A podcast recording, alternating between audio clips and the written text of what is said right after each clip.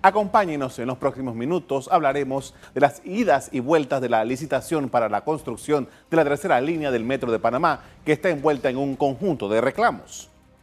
La Dirección de Contrataciones Públicas anuló parcialmente el informe de la Comisión Evaluadora en la licitación de la línea 3 del Metro de Panamá. La entidad solicitó al comité un nuevo análisis de las propuestas presentadas por HPH Joint Venture y China Railway Group. Tenemos el reporte. Empresas no seleccionadas, entre ellas el consorcio China Railway Group, presentaron reclamos de inconformidad por resultados emitidos por la comisión evaluadora, por lo que la Dirección de Contrataciones Públicas solicitó al comité un nuevo análisis de las propuestas presentadas por HP Joint Venture y China Railway Group.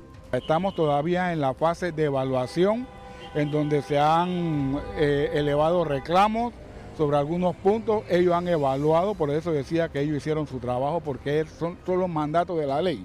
China Railway Group había sido descalificada para licitar la obra al no alcanzar el puntaje mínimo de la evaluación técnica de 375 puntos exigidos en el pliego de cargos. Lo que la gente está cuestionando es algo que primero no pedir la licitación y segundo es un requerimiento de un banco. O sea, tú, yo para darte financiamiento tiene que haber garantía eh, de parte de quien va a contratar. Entonces, si yo tengo, si tengo una empresa como la que tengo, tengo que darme, yo tengo que darle garantías de la empresa y de los dueños de esa empresa. O sea, es un, procedimiento totalmente normal dentro de una dentro de un plan de financiamiento. Las acciones de reclamos presentadas por los otros dos grupos fueron descartadas y se ordenó su archivo. En el acto público celebrado el 18 de noviembre participaron cuatro consorcios con empresas de China, España, México y Corea del Sur. Ahora pongamos en contexto algunos datos del proyecto que ha generado muchas expectativas entre los residentes de los distritos de Arriján y La Chorrera.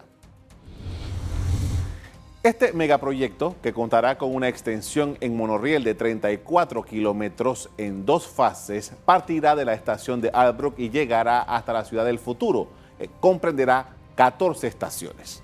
Para el desarrollo de esta obra, valorada en unos 2.396 millones de dólares, Panamá acordó en abril de 2016 un préstamo para su financiamiento con la Agencia de Cooperación Internacional Japón por unos 2.800 millones de dólares. Originalmente, el proyecto estaba contemplado para ir en el tercer puente sobre el Canal de Panamá, pero la actual Administración de Obras Públicas decidió simplificar esa infraestructura. Ahora hablamos de las controversias que se presentaron tras la adjudicación del proyecto de línea 3 del metro al consorcio coreano HPH Joint Venture, integrado por Hyundai Engineering, Construction y POSCO. Como dije antes, la Dirección de Contrataciones Públicas solicitó al comité un nuevo análisis de las propuestas presentadas por HPH Joint Venture y China Railway Group la entidad pidió que los comisionados expliquen con mayor detalle la puntuación asignada en determinados criterios de la evaluación a estos dos grupos. El grupo chino reclamó que la comisión evaluadora del proyecto no aplicó correctamente los criterios de evaluación contenidos en el pliego de cargos. China Railway Group había sido descalificada para licitar la obra al no alcanzar el puntaje mínimo de la evaluación técnica de 375 puntos exigido en el pliego de cargos. También se admitió un reclamo del consorcio ACPC que argumenta que el Estado será garante del pago de los financiamientos bancarios de HPH para construir la obra, hecho que no estaba contemplado, dicen, en el pliego.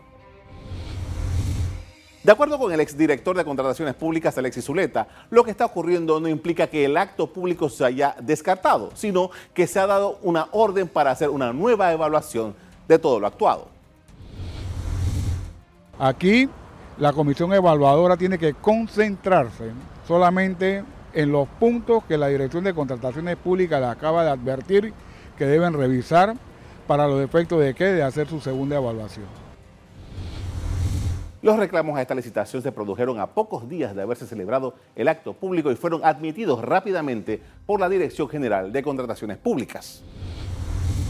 El 22 de noviembre se informó por primera vez de la admisión de los reclamos. La ley indica que en estos casos la Dirección de Contrataciones Públicas tiene cinco días para contestar las observaciones presentadas y los demandantes, si lo requieren, tienen derecho a recurrir la decisión que tome esa dirección.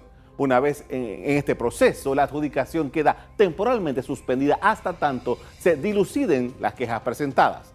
Ahora se espera la conclusión de la nueva evaluación de las propuestas presentadas.